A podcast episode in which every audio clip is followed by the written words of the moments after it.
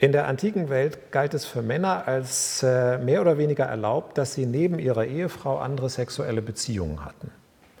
Und von den Ehefrauen, die sich ihnen ja unterordnen sollten, wurde erwartet, dass sie das auch mehr oder weniger klaglos akzeptieren. Das war halt Teil ihres Gehorsams und ihrer Unterordnung.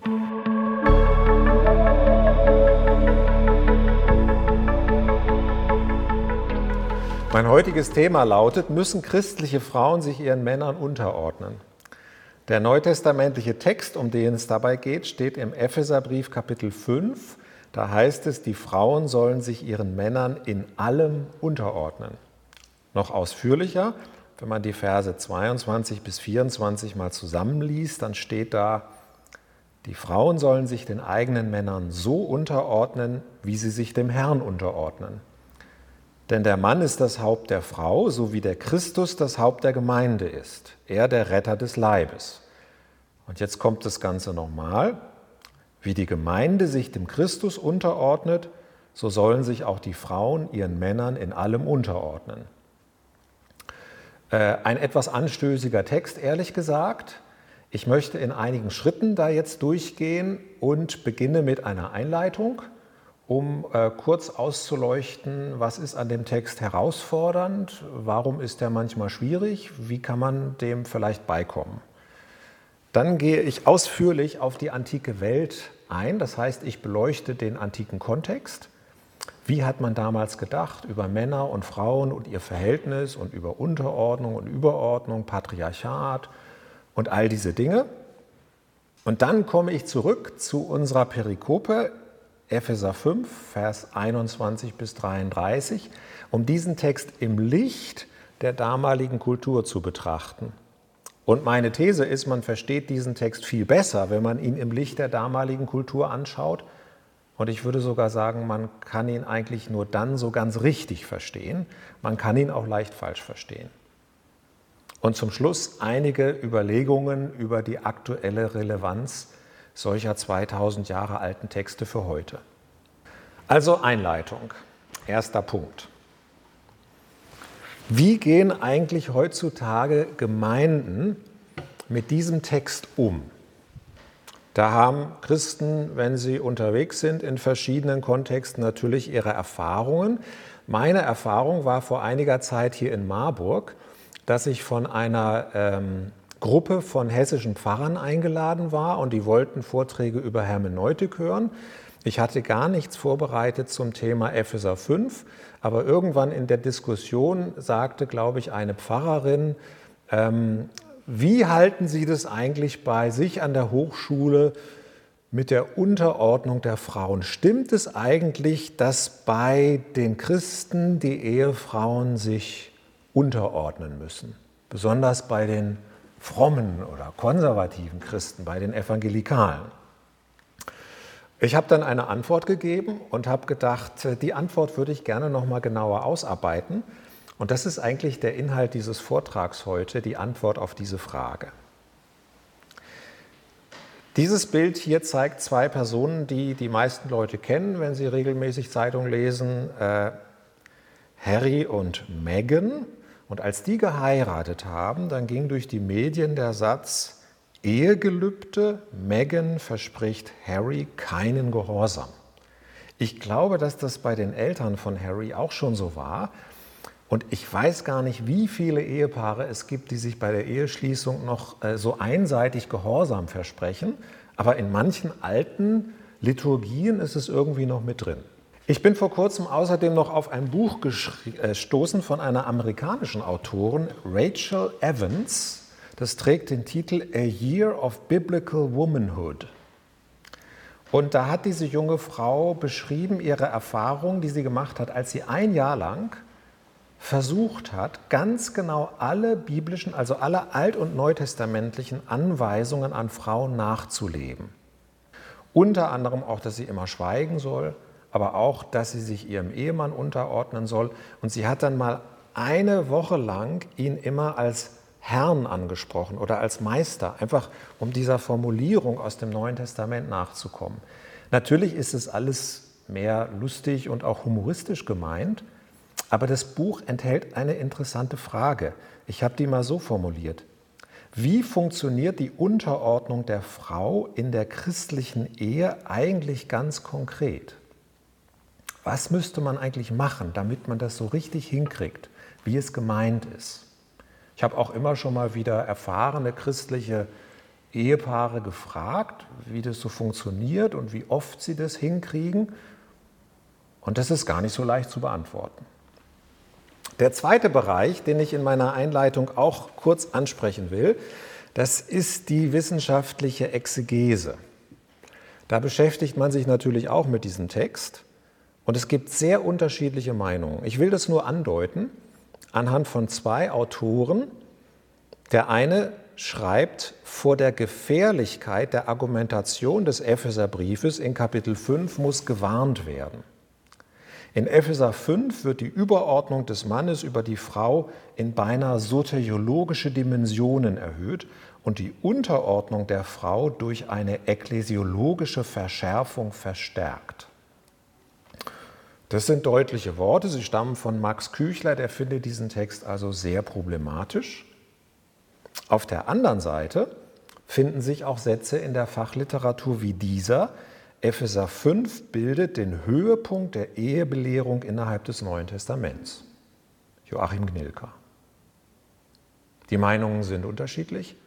Wenn man mit diesem Text zu tun hat, muss man sich ja auch da irgendwie positionieren und sich entscheiden, wer hat hier eigentlich recht, beziehungsweise inwieweit.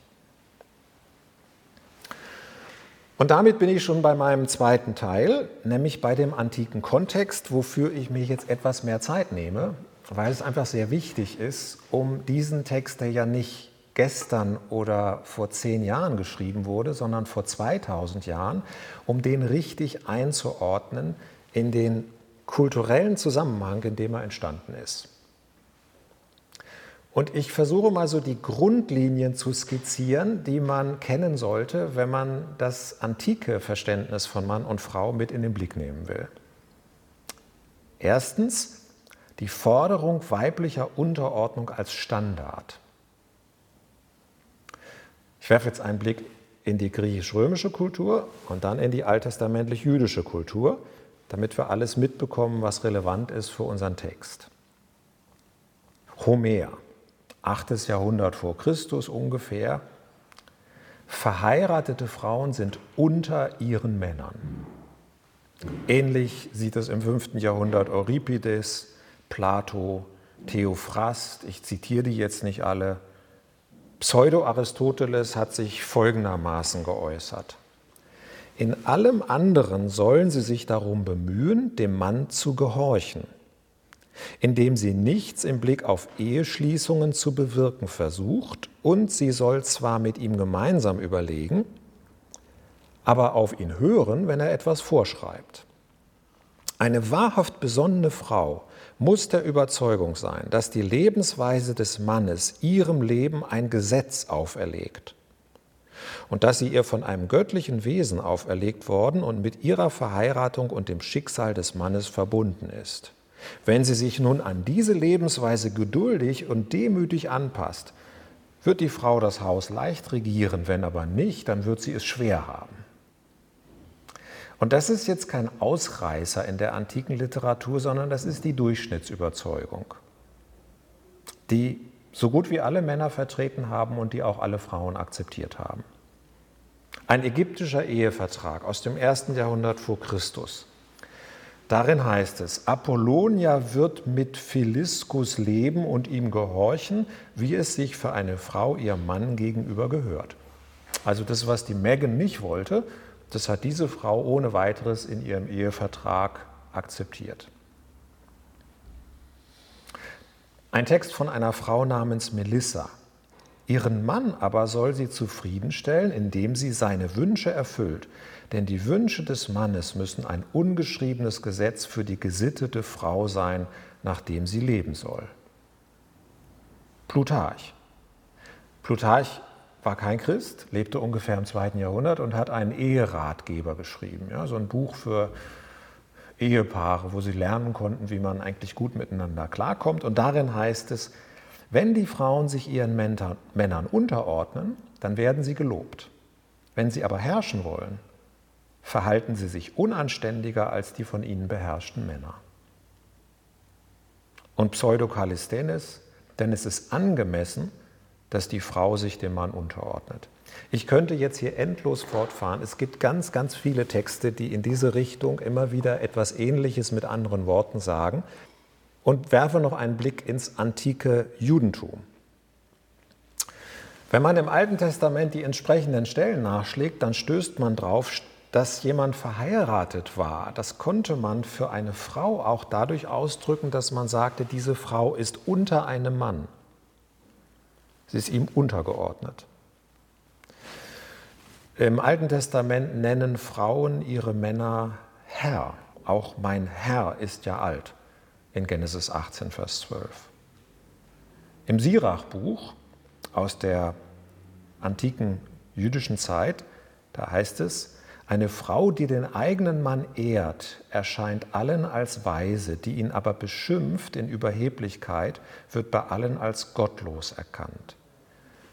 Dem Mann gehorchen, sich dem Mann unterordnen, den Mann ehren, sind alles ähnliche Konzepte und ähnliche Begriffe. Viele von Alexandrien, erstes Jahrhundert nach Christus, da hielt es für richtig, dass Frauen ihren Männern dienen, zum willigen Gehorsam in allen Dingen. Und noch ein Text aus der Mishnah, um 200 ist das schriftlich fixiert worden. Eine Tochter bleibt so lange in der Gewalt des Vaters, bis sie in die Gewalt des Mannes bei der Hochzeit kommt.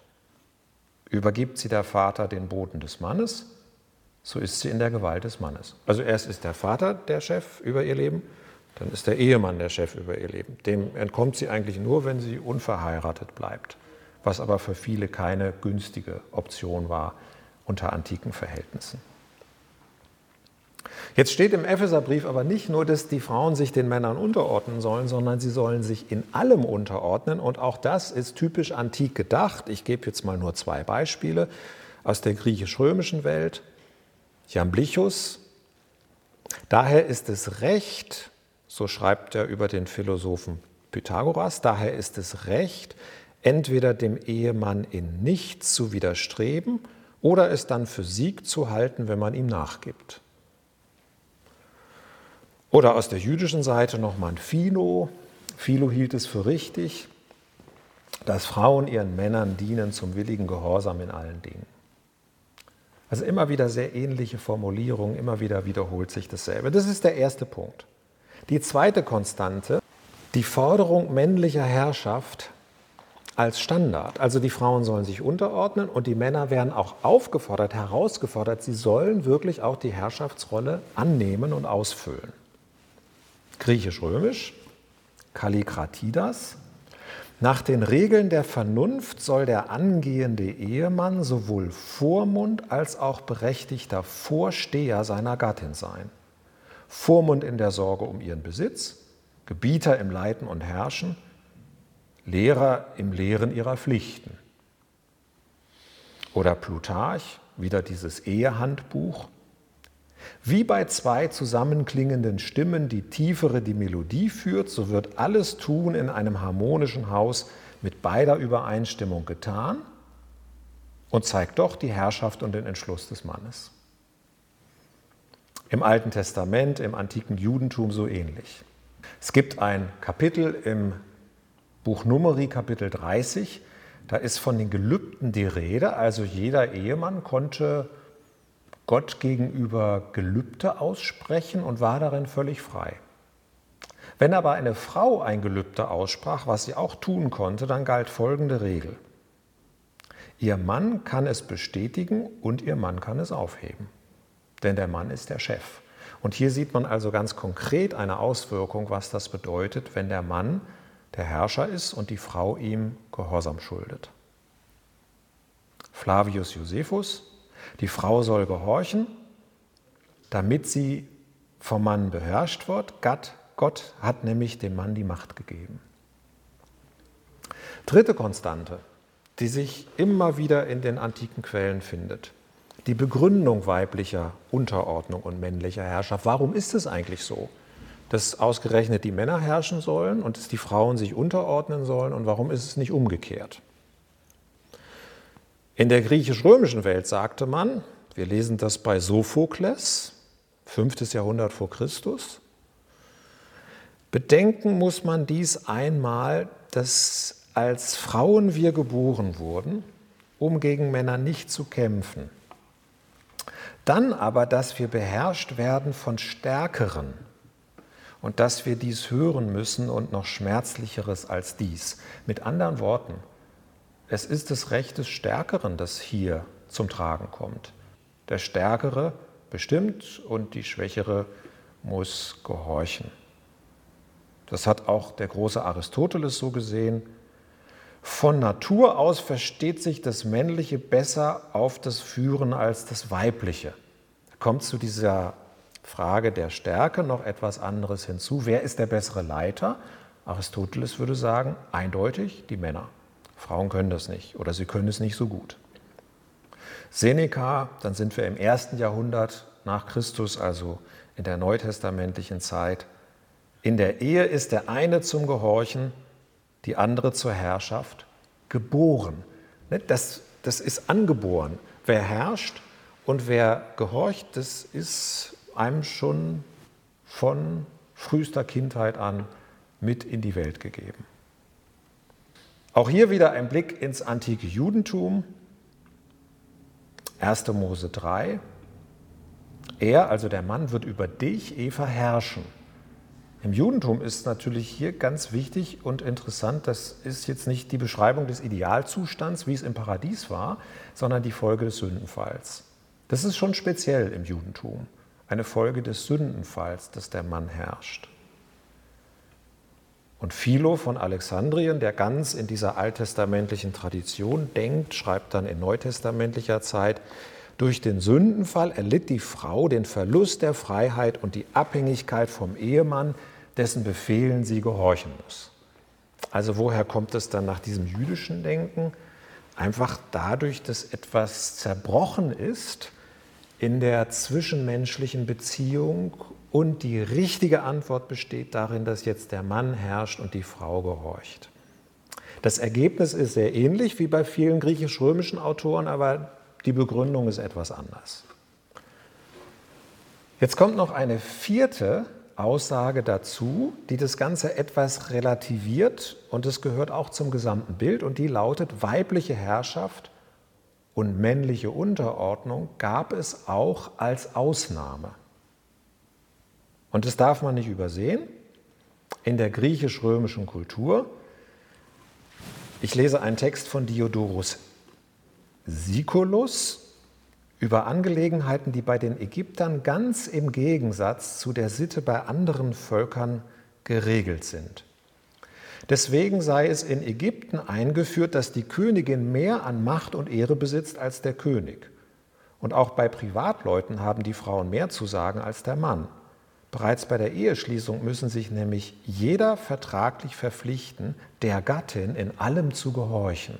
Also genau die Umkehrung dessen, was man in einem normalen Ehevertrag fand.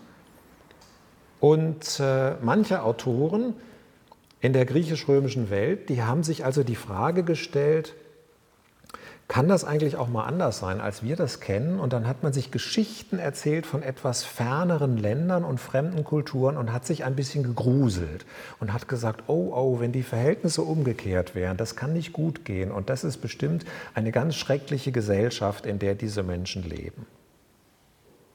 Wenn man dann aber seine eigene Kultur angeschaut hat, dann hat man gemerkt, jawohl, das gibt es, aber wenn wir ehrlich sind, bei uns selber auch.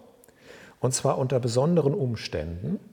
Und der eine Umstand hatte zu tun mit der Mitgift, die die Frau mit in die Ehe brachte. Alexis im vierten bzw. dritten Jahrhundert vor Christus klagt einmal, durch eine Ehefrau mit reicher Mitgift werde ein Mann geknechtet. Wir leben ja wie Sklaven für die Frauen statt mit freiem Sinn, Allein wir haben eine Mitgift, bringt uns das nicht eher? Ja, eine bittere und von Weibergalle voll. Also diese armen Menschen, die gedacht haben, das Beste, was ich tun kann, ist eine ganz reiche Frau heiraten, die viel Geld mit in die Ehe bringt. Die haben dann irgendwann gesagt, das Geld ist schön, aber ich bin jetzt aufgrund der wirtschaftlichen Überlegenheit meiner Frau ihr unterlegen und sie übt die Herrschaft aus. Und was bin ich für ein armseliger Tropf? Eine zweite Möglichkeit für die Frau, doch am längeren Hebel zu sitzen in der Zweierbeziehung, war die Erbschaft. Darüber schreibt Aristoteles. Zuweilen herrscht, herrschen aber auch die Frauen, wenn sie Erbtöchter sind. Da ist die Herrschaft nicht von der Tüchtigkeit, sondern von Reichtum und Macht abgeleitet. Aristoteles war ja der Meinung, die Männer sind einfach prinzipiell mal die besseren Leiter oder Herrscher. Aber wenn die Frau richtig fett geerbt hat, dann kann sich ein solches Verhältnis auch mal umkehren. Und es wurde dann als Ausnahme betrachtet, aber es hat es durchaus gegeben. Und dann noch ein fünfter Gedanke, um dieses antike Konzept, diese Kultur zu beschreiben, das lautet männliche Unterordnung als Schande. Wie haben die sich also gefühlt, wenn dann die Frauen aufgrund solcher Umstände doch stärker waren als sie? Demokrit schreibt, von einer Frau beherrscht zu werden, ist für den Mann die äußerste Schmach. Kallikratidas, diejenigen, die eine über ihrer Fähigkeit stehende Frau heimführen, entzweien sich wegen der Führung. Die nach Reichtum und Herkunft weit überlegene Gattin wird den Mann beherrschen, der aber hält es für unwürdig und wieder die Natur nachzugeben. Also die empfanden sich als sehr, sehr arme Wesen, wenn ihre Frauen in der Ehe über sie regiert haben und sie dann diese Schande ertragen mussten, die damit für sie verbunden waren. Im Judentum gibt es ähnliche Sätze. Ich zitiere mal aus dem Buch Jesus Sirach. Zorn und Schamlosigkeit und große Schande, wenn eine Frau für ihren Mann sorgt. Und damit ist gemeint, dass die Frau also auch finanziell, wirtschaftlich für ihn sorgt und er von ihr abhängig ist. Oder Avote Rabbinatan, ein rabbinischer Text aus späterer Zeit. Es gibt drei Menschen, deren Leben kein Leben ist. Und das sind sie. Einer, der auf den Tisch seines Nächsten angewiesen ist, einer, der in einem Söller wohnt und einer, über dessen Leben seine Frau herrscht. Also ein schreckliches Schicksal nach antikem Verständnis. Das war ein etwas längerer Weg, aber das war mal ganz interessant, denn wir haben gar keine Texte gefunden, die irgendwie von Gleichberechtigung oder ähnlichen Konzepten gesprochen haben, wie die uns heute so vertraut sind. Es war wirklich eine total andere Welt. Ähm, wer das selber überprüfen will, kann gerne noch mehr Texte lesen und schauen, ob er das findet. Aber das ist wirklich einfach die Standardmeinung, die allgemeine Überzeugung. So hat man gedacht und die meisten fanden das ganz normal. Und jetzt kommen wir von da aus wieder zurück zu Epheser 5 und schauen, was wir, wenn wir diesen Text jetzt exegetisch etwas näher anschauen, im Licht dieses antiken Hintergrunds darüber sagen können. Und ich lese nochmal die Verse, mit denen ich vorhin schon eingestiegen bin.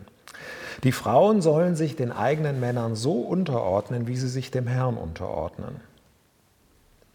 Wie die Gemeinde sich dem Christus unterordnet, so sollen sich auch die Frauen ihren Männern in allem unterordnen. Das ist erstmal eine ganz schlichte Wiederholung dessen, was damals in der Kultur gang und gäbe war. Und das gibt es nicht nur im Epheserbrief, sondern auch in anderen Paulusbriefen. 1. Korinther 14, da heißt es auch, die Frauen sollen sich unterordnen.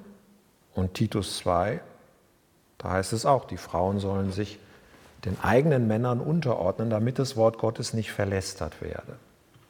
Jetzt hilft es aber, sich diese bekannten Texte, die häufig mal zitiert werden, wenn christliche Eheethik das Thema ist, äh, sich diese Texte in ihrem Zusammenhang anzuschauen. Denn es ist einfach zu wenig, das rauszugreifen und alles wegzulassen, was rundherum auch da ist.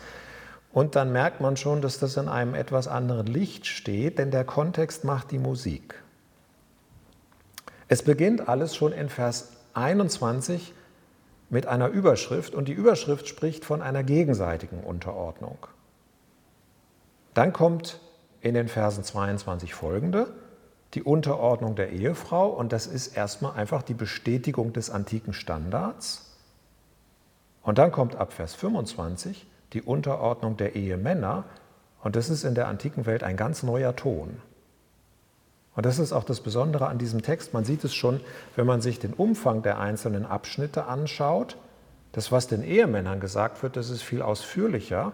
Denn den Frauen muss man nicht einschärfen, dass sie sich unterordnen sollen. Das wussten die schon. Das musste man nur noch mal kurz antriggern und dann war das sofort klar. Aber dass die Ehemänner jetzt genauso gefordert sind, das ist der Gedanke, der hier besonders betont wird und der in diesem Text deswegen auch besonders beachtet werden muss. Ich habe mal eine kleine Grafik erstellt.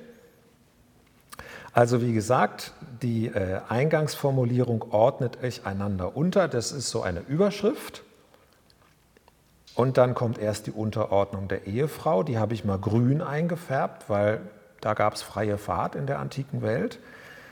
Und dann kommt die Unterordnung der Ehemänner, die habe ich rot eingefärbt, weil das war das umstrittene Thema. Die Männer kriegen hier in gewissem Sinne auch die rote Karte gezeigt. Und das ist nach meiner Überzeugung auch der Schwerpunkt des Textes. Jetzt erweitere ich diese Textgliederung noch etwas, denn der ausführliche Abschnitt über das, was der Mann tun soll, der enthält noch ein wesentliches Element, das unbedingt wichtig ist, damit man verstehen kann, wie jetzt bei Paulus die Begründung aussieht. Die sieht nämlich anders aus als bei vielen seiner Zeitgenossen. Also Überschrift, Vers 21, dann die Unterordnung der Frau, Vers 22 bis 24, dann die Unterordnung des Mannes, und dann das Vorbild Jesu Christi, Vers 25 bis 27, der neue Maßstab. Und das ist natürlich was ganz Einzigartiges, das findet man in den anderen Texten verständlicherweise nicht. Da ist nicht von Jesus Christus die Rede, das sind ja keine christlichen Texte. Aber dass hier von Jesus Christus die Rede ist, verändert ganz viel. Und das darf man nicht überlesen und man darf nicht das so lesen, als wäre es einfach in dem Sinne gemeint, wie viele antike Autoren, Plutarch oder Philo oder Josephus oder Aristoteles es auch gemeint haben. Ich gehe jetzt noch mal etwas äh, langsamer durch diesen Text in Epheser 5:21 und beginne mit der Überschrift gegenseitige Unterordnung. Ordnet euch einander unter in der Ehrfurcht vor Christus. Dazu gibt es eine ganze Reihe neutestamentlicher Parallelstellen. Ich habe jetzt mal hier hervorgehoben, einander. Denn das ist ja im antiken Kontext das Überraschende, dass das zweiseitig gilt. Und das ist jetzt hier kein Ausreißer im Neuen Testament, auch nicht in den Paulusbriefen, sondern das ist ähm, im Neuen Testament vielleicht sogar der Kern der christlichen Ethik. Johannes 13 so sollt ihr euch untereinander, das heißt so viel wie gegenseitig, die Füße waschen. Römer 12. Einer komme dem anderen mit Ehrerbietung zuvor. Also es geht nicht einfach in eine Richtung, der eine muss immer gehorchen, der andere soll herrschen, sondern es ist immer Wechselseitigkeit, Gegenseitigkeit. 1. Korinther 10. Niemand suche das Seine, sondern was dem anderen dient. Philippa 2. In Demut achte einer den anderen höher als sich selbst. Also nicht nur die eine Gruppe soll die anderen, sondern das soll immer auf Gegenseitigkeit beruhen. Galater 5,13 dient einander durch die Liebe. Galater 6,2 einer trage des anderen Last. 1. Petrus 4,10 dient einander ein jeder mit der Gabe, die er empfangen hat. Und das ist jetzt interessant zu sehen, denn man könnte fragen, der Apostel Paulus, soweit wir wissen, es ist sehr wahrscheinlich, der war gar nicht verheiratet. Woher weiß der denn, was in einer Ehe gut funktioniert? Ja, der weiß es einfach daher, dass er sagt, was ist so die Grundidee der christlichen Ethik? Und die nehme ich jetzt mal und wende sie auch auf die Ehe an. Und dann bin ich bei dem Satz, ordnet euch einander unter, und dann steht sogar ausdrücklich, in der Ehrfurcht vor Christus. Das ist also der Gedanke und wo er herkommt. Trotzdem macht Paulus jetzt noch etwas ähm, vielleicht auf den ersten Blick verwirrendes oder irritierendes, denn er bestätigt trotzdem nach dieser Einleitung erstmal die Unterordnung der Frau. Hier kommt nochmal der Text. Die Frauen sollen sich den eigenen Männern unterordnen. Und dann am Schluss des Abschnitts nochmal, so sollen sich auch die Frauen ihren Männern in allem unterordnen. Das klingt dann doch wieder so ganz wie Plutarch. Wenn die Frauen sich ihren Männern unterordnen, werden sie gelobt. Und als ich also das erste Mal da mich näher mit beschäftigt habe, mit der Exegese zu Epheser 5, habe ich gedacht, ich hätte es eigentlich besser gefunden, wenn Paulus jetzt gesagt hätte, und in Zukunft müssen sich die Frauen den Männern nicht mehr unterordnen, denn das gilt jetzt nicht mehr, seit Christus gekommen ist. Also meine Frage war, warum verabschiedet sich Paulus nicht von dem antiken Unterordnungsgebot für Frauen? Äh, meine nächste Frage war, welche Folgen hätte ein Verzicht auf diese Vorschrift gehabt? Also wenn man jetzt sagt, für christliches Zusammenleben schaffen wir mal das Prinzip der Unterordnung und des Dienstes ab. Dann kommt man schnell dahin, dass man sagt, nee, das kann nicht der Sinn der Sache sein. Und ich habe dann schnell verstanden, warum Paulus einen anderen Weg geht und sagt, ich will also jetzt nicht die Unterordnung der Frau streichen, sondern ich will sie durch die Unterordnung des Mannes ergänzen und damit diese Wechselseitigkeit herstellen. Also nicht das Prinzip des Dienens abschaffen, sondern das Prinzip des Dienens, das in der Antike so so ungleichmäßig verteilt war, in die Waage bringen. Ja? Wir würden dafür heute sagen Geschlechtergerechtigkeit. Ihr Männer liebt eure Frauen. So sind auch die Männer schuldig, ihre Frauen zu lieben, wie ihre eigenen Leiber. Jedenfalls auch ihr, jeder von euch liebe seine Frau so wie sich selbst. Jetzt könnte man sagen, ja, aber lieben ist nicht dienen. Ja, ich glaube, im Neuen Testament ist Lieben und Dienen was sehr, sehr ähnliches und fast austauschbar. Und ich glaube auch, dass es hier so gemeint ist. Wenn man dann wieder einen Blick in die Fachliteratur wirft, dann äh, stößt man in einem wunderbaren, gründlichen, äh, wissenschaftlichen Kommentar zum Epheserbrief auf einen Satz von Harold Honer, der lautet, diese Ermahnung an Ehemänner, ihre Frauen zu lieben, ist in der antiken Literatur einzigartig. Es gibt es also nur im Neuen Testament. Da habe ich gedacht, das klingt gut, aber ähm, stimmt es auch?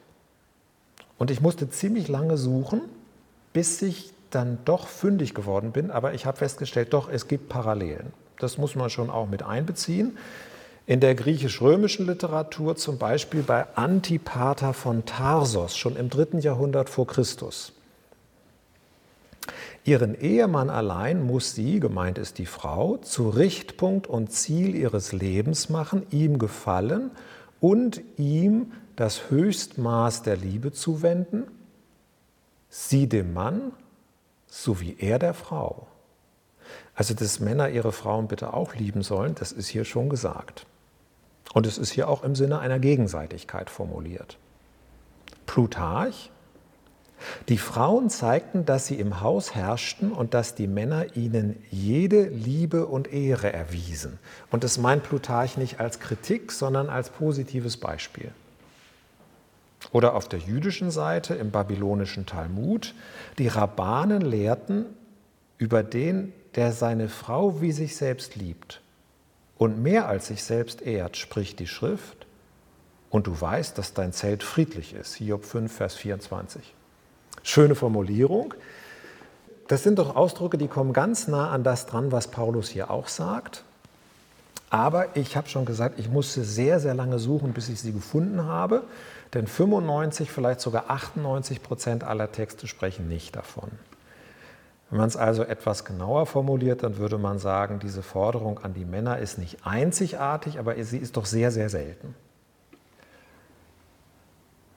Und jetzt noch eine Frage, die äh, ich bei der Strukturierung des Textes schon angedeutet habe. Wie kommt Paulus jetzt also zu dieser ungewöhnlichen und weitgehend neuen Forderung an die Männer? Und damit bin ich hier beim äh, vierten Abschnitt in meiner Gliederung des Textes, das Vorbild Jesu Christi, und das sind die Verse 25 bis 27. Ihr Männer liebt eure Frauen, wie auch der Christus die Gemeinde geliebt und sich selbst für sie hingegeben hat. Und dann heißt es wieder, die Männer sind schuldig, ihre Frauen zu lieben, wie auch der Christus die Gemeinde. Jedenfalls auch ihr, jeder von euch liebe seine Frau so wie sich selbst. Also die Begründung, die hier bei Paulus auftaucht, ist einerseits der Kern der christlichen Ethik, gegenseitiges Dienen und andererseits das Vorbild Jesu Christi. Wenn man also diesen Satz nimmt, ihr Männer liebt eure Frauen so wie Christus die Gemeinde geliebt und sich selbst für sie hingegeben hat, dann findet man im Neuen Testament ganz schnell an allen möglichen Stellen, dass das natürlich der Kern des Evangeliums ist. Also der Kern des Evangeliums wird hier genommen, um zu beschreiben, was im innersten Kern auch die christliche Ehe ausmachen soll. Matthäus 20, Jesus sagt, ihr wisst, dass die Herrscher ihre Völker niederhalten und die Mächtigen ihnen Gewalt antun. Das ist übrigens das Prinzip des Stärkeren, das haben wir ja vorhin kennengelernt. So soll es nicht sein unter euch, sondern wer unter euch groß sein will, der sei euer Diener. Und wer unter euch der Erste sein will, der sei euer Knecht. So wie der Menschensohn nicht gekommen ist, dass er sich dienen lasse, sondern dass er diene und gebe sein Leben zur Erlösung für viele. Und wenn man ein solches Jesuswort hat und dann hört, dass Paulus den Christen in Ephesus sagt, sie sollen bitte ihre Frauen lieben und ihr Leben für sie einsetzen, wenn es denn nötig wird, dann versteht man sofort, woher das kommt. Ein anderes Beispiel, Philippa 2, der sogenannte Christushymnus. Habt im Umgang miteinander stets vor Augen, was für einen Maßstab Jesus Christus gesetzt hat. Er war in allem Gott gleich und doch hielt er nicht gierig daran fest, so wie Gott zu sein. Er gab alle seine Vorrechte auf und wurde einem Sklaven gleich, einem Diener. Im Gehorsam gegen Gott erniedrigte er sich so tief, dass er sogar den Tod auf sich nahm, ja den Verbrechertod am Kreuz. Also wieder das Gleiche. Was ist die extremste Form des Dienstes? Das eigene Leben einsetzen. Und so sehr sollen also hier in diesem Text die Ehemänner ihren Ehefrauen dienen. Und ich lese in dem Text nichts davon, dass sie ihren Gehorsam einfordern sollen oder ähnliches. Das hat Paulus wirklich nicht von den Ehemännern verlangt. Jetzt ist aber doch noch eine Frage offen, nämlich wie wird das jetzt ganz konkret? Wenn also nicht der eine sich dem anderen unterordnet, sondern gegenseitige Unterordnung das Prinzip ist. Wie wirkt sich das dann konkret aus? Und es gibt im Neuen Testament eine ganze Reihe von Stellen, an denen man das sehen kann. Ich will nur zwei erwähnen.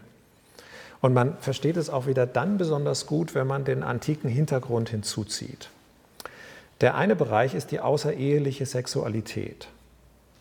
In der antiken Welt galt es für Männer als äh, mehr oder weniger erlaubt, dass sie neben ihrer Ehefrau andere sexuelle Beziehungen hatten. Und von den Ehefrauen, die sich ihnen ja unterordnen sollten, wurde erwartet, dass sie das auch mehr oder weniger klaglos akzeptieren. Das war halt Teil ihres Gehorsams und ihrer Unterordnung. Und dann lesen wir die Bergpredigt und es ist völlig klar und es zieht sich durchs ganze Neue Testament, nicht nur von Ehefrauen, genauso von den Ehemännern wird sexuelle Treue erwartet. Von beiden gleich, gegenseitig. Und eine andere Stelle, nicht über die außereheliche, sondern über die eheliche Sexualität, steht im ersten Korintherbrief. Da heißt es, es soll der Mann der Frau die eheliche Pflicht leisten, also wir würden sagen mit ihr schlafen, ebenso aber auch die Frau dem Mann. Die Frau verfügt nicht über ihren eigenen Leib, sondern der Mann, ebenso aber verfügt auch der Mann nicht über seinen eigenen Leib, sondern die Frau. Entzieht euch einander nicht, es sei denn nach Übereinkunft eine Zeit lang und so weiter. Also wieder Gegenseitigkeit. Auch im Schlafzimmer, im Ehebett ist nicht einer der Chef und der andere muss sich fügen, sondern Gegenseitigkeit. Da wird sehr konkret, ja, auch sehr persönlich, sehr intim, aber sogar das wird im Neuen Testament erwähnt. Fazit. Wie fasse ich das zusammen? Da muss ich jetzt gar nicht so viel Aufwand betreiben, sondern meine Zusammenfassung lautet, ordnet euch einander unter in der Ehrfurcht vor Christus. Die beste Zusammenfassung des ganzen Textes ist der erste Vers. Das ist ja die Überschrift. Und das beste Bild, das ich dazu kenne, ist folgendes. Eigentlich hätte ich zwei Bilder gebraucht, hatte ich aber leider nicht. Also ein Bild hätte ich gerne gehabt, wo die Frau dem Mann die Füße wäscht. Ne, das wäre so das einseitige Modell. Hier ist jetzt nur das Bild, wo der Mann der Frau die Füße wäscht. Und wenn man beide Bilder zusammen hat, dann hat man im Grunde dieses. Und dann merkt man auch, warum das so eng mit der christlichen Ethik im Sinne Jesu verbunden ist. Einander die Füße waschen. Zum Schluss. Aktuelle Relevanz. Ich möchte das jetzt nur andeuten. Wir haben in Zeiten von Corona nicht die Gelegenheit, das jetzt hier mit einer großen Gruppe zu diskutieren. Das wäre jetzt eigentlich notwendig, dass wir jetzt in eine offene Diskussion eintreten. Ich will deswegen nur ganz wenige Dinge anreißen, äh, die jetzt die aktuelle Relevanz betreffen. Es gab in unserer deutschen Gesetzgebung im 20. Jahrhundert einen sogenannten Gehorsamsparagraphen im bürgerlichen Gesetzbuch. Das galt bis in die 50er Jahre. Und in dem Gehorsamsparagraphen, da war das folgendermaßen geregelt. Dem Manne steht die Entscheidung in allem das gemeinschaftliche eheliche Leben betreffenden Angelegenheiten zu. Er bestimmt insbesondere Wohnort und Wohnung. Die Frau ist nicht verpflichtet, der Entscheidung des Mannes Folge zu leisten, wenn sich die Entscheidung als Missbrauch seines Rechtes darstellt. Also wenn er das irgendwie missbräuchlich, aber normalerweise ist sie verpflichtet, dem Folge zu leisten. Und ganz konkret, bis in die 50er Jahre durfte eine Ehefrau ohne Zustimmung ihres Ehemanns kein eigenes Konto eröffnen, keinen Führerschein machen und keiner Erwerbsarbeit nachgehen. Also offiziell war es so, auch wenn sich nicht mehr alle Leute daran gehalten haben. Aber das war die Regelung. Dann ändert sich das Ganze und wir haben heute den sogenannten Gleichberechtigungsparagraph ab Ende der 50er Jahre alle Menschen sind vor dem Gesetz gleich. Männer und Frauen sind gleichberechtigt. Das klingt für mich ziemlich neutestamentlich. Ich habe sogar den Verdacht, ich kann das jetzt hier nicht entfalten und müsste da auch mich noch näher mit beschäftigen. Das ist nicht mein Fachgebiet, aber ich habe den Verdacht, dass solche Konzepte letztlich auch biblisch neutestamentlich inspiriert sind. Aber wir sind in manchen Dingen auch so christlich geprägt, dass manches sich noch bis in unsere Zeit fortgesetzt hat. Männer und Frauen sind gleichberechtigt. Einer diene dem anderen. Und noch ein schöner Satz, der äh, sich für mich häufiger bestätigt hat, wenn ich bei Leuten nachgefragt habe, äh, ihr seid doch überzeugte Christen, wie haltet ihr es eigentlich mit der Unterordnung in der Ehe? Ein äh, wichtiger Bibelwissenschaftler im englischsprachigen Bereich namens Howard Marshall hat einmal seine Beobachtung so auf den Punkt gebracht. Ich vermute, dass viele Ehemänner in der Theorie ein hierarchisches Eheverständnis vertreten, in der Praxis aber eine gleichberechtigte Ehe führen. Das ist mir auch immer wieder aufgefallen, auch wenn ich Leute gefragt habe, wie macht ihr das eigentlich konkret, dass die Frau sich unterordnet? Wie oft hat sich denn deine Frau dir letzte Woche, letzten Monat, letztes Jahr mal richtig untergeordnet? Da wird es eigentlich bei den meisten schwierig, das mal so genau zu sagen. Und ich glaube, okay, die Praxis ist richtig und vielleicht muss die Theorie sich da noch ein bisschen anpassen. Das wäre so mein Einsatz, aber das muss natürlich jeder für sich ganz persönlich entscheiden. Ich bin noch mal bei der Frage, mit der ich eingestiegen bin und die ich ja mal hier in Marburg gestellt bekam und die ich dann jetzt mal ausführlicher beantwortet habe als damals. Stimmt es eigentlich, dass sich bei euch Christen die Ehefrauen unterordnen müssen? Antwort, ja. Und die Ehemänner auch. Ende.